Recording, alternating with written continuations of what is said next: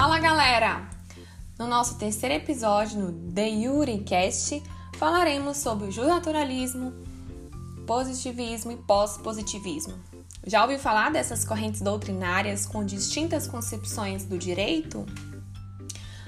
É, primeiramente, não há que se falar em uma cronologia entre elas, uma vez que até hoje existem autores doutrinadores que defendem o justnaturalismo, outros defendem o positivismo, embora né, o pós-positivismo seja realmente o pensamento mais moderno. No que importa a corrente justnaturalista, é importante aqui a gente destacar algumas características. O direito para o justnaturalista é uno, válido em todo e qualquer lugar, sendo também imutável, né? não se altera com o tempo e também independe da vontade humana, porque a lei seria fruto da razão e não da vontade humana. Para os doutrinadores, aqueles autores que defendem o justnaturalismo, existe ou existiria né, um direito anterior ao direito positivo, ao direito escrito. Tratar-se-ia do chamado, então, direito natural. Dentro do justnaturalismo, nós podemos falar de diferentes escolas com diferentes concepções. As principais aqui que vamos pontuar é, são a escola tomista e a escola do direito natural e das gentes. A primeira, que é a escola tomista, até pelo nome, né, a doutrina de São Tomás de Aquino, segundo o qual existe um direito eterno que vem de Deus, né? A segunda, que é a escola do direito natural e das gentes, já encontra fundamento do direito natural e encontra na razão humana, né? O fundamento do direito natural, ele vai se encontrar na razão humana e a sua característica de ser social. Seu principal representante aí no, na escola do direito natural da gente é Hugo Grossio. Agora, e o positivismo? Muitas vezes, quando a gente está estudando direito, o professor fala tanto sobre positivismo, positivismo jurídico. O que, que seria? Quais seriam as principais características? No positivismo jurídico, o direito se resume àquele criado pelo Estado na forma de leis. Independentemente do seu conteúdo, da sua questão material, da sua concepção material, sendo né, a Constituição o seu fundamento de validade. Nessa ótica que, que a gente fala, tá falando, né, da positivista, direito e moral são coisas totalmente distintas.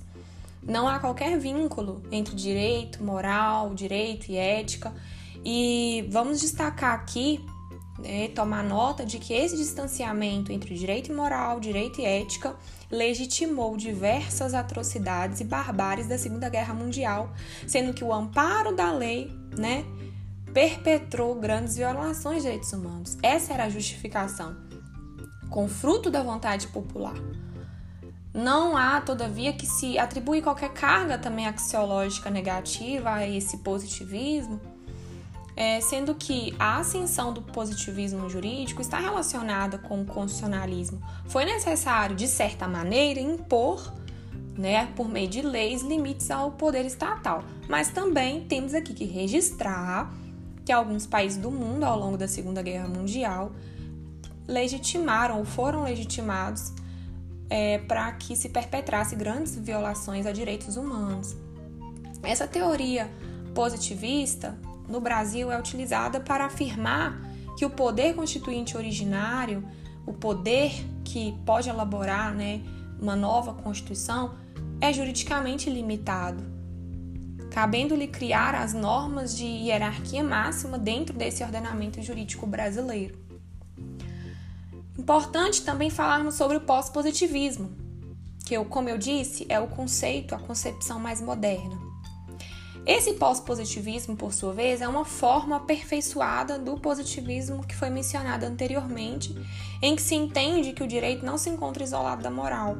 Ao contrário, então, do positivismo, o pós-positivismo compreende que o direito não se encontra isolado da moral e nem da ética, devendo estar sempre, né, é, relacionado. Inclusive, encontramos princípios como a dignidade humana ou mesmo a igualdade que influenciam, influenciariam e até já influenciaram na criação e são influências importantes na criação das leis e aplicação da lei. Os marcos do pós-positivismo foram a Constituição Alemã, de 1949, né, século 20, e a Constituição Italiana do século 20 também, 1947. As atrocidades que foram mencionadas, né, cometidas ao amparo da lei sob a justificativa do positivismo, por não estar relacionada nem vinculada à ética nem à moral, é, no caso, as atrocidades cometidas pelo nazismo e pelo fascismo durante a Segunda Guerra Mundial, de fato, não poderiam ser repetidas. Ok, cumprimos o nosso dever, fique conosco e no próximo episódio falaremos sobre conceitos importantíssimos sobre a Constituição. Conceitos que não só caem, despencam em provas.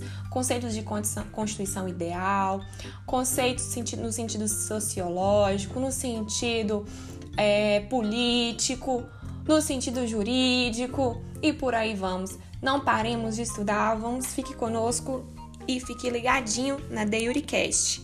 Abraço!